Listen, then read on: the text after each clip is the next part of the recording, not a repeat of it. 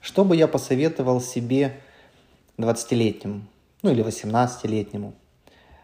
Я отвечал уже э, на подобный вопрос у себя в Фейсбуке э, в текстовом формате, но проговорю, наверное, еще раз.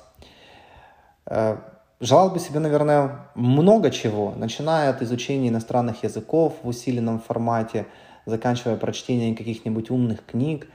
Но, наверное, самым важным, чтобы я себе пожелал, это подумать о своем окружении – окружить себя теми людьми, которые не забирают у тебя энергию, которые не рассказывают, почему у тебя не получится, которые э, не перекладывают ответственность на свою жизнь, а про тех окружил бы себя теми, которые поддерживают, которые верят в тебя, которые берут ответственность за свою жизнь и которые достигают поставленных целей.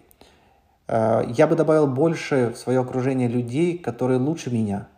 Лучше меня в тех сферах, которые я хочу э, развить или в которых я хочу научиться. И, конечно же, это те люди, которые со мной в единой, в единой системе ценностей, когда мне комфортно общаться.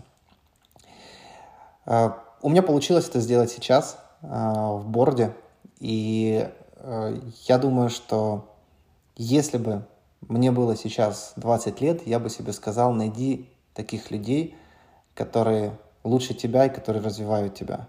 Ну и, конечно же, стань для них тоже тем, который помогает им. Мы среднеарифметическая людей, с которыми общаемся. Я в это верю. А, наш IQ – это среднеарифметическое людей, с которыми мы общаемся.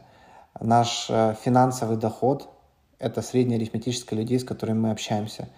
И очень сложно зарабатывать больше или быть умнее, или улучшить свой эмоциональный интеллект, если окружение, э, которое у нас есть, слабее, чем мы. Поэтому мой ответ на этот вопрос будет найти себе правильное окружение. Спасибо, друзья, и до встречи в следующих постах.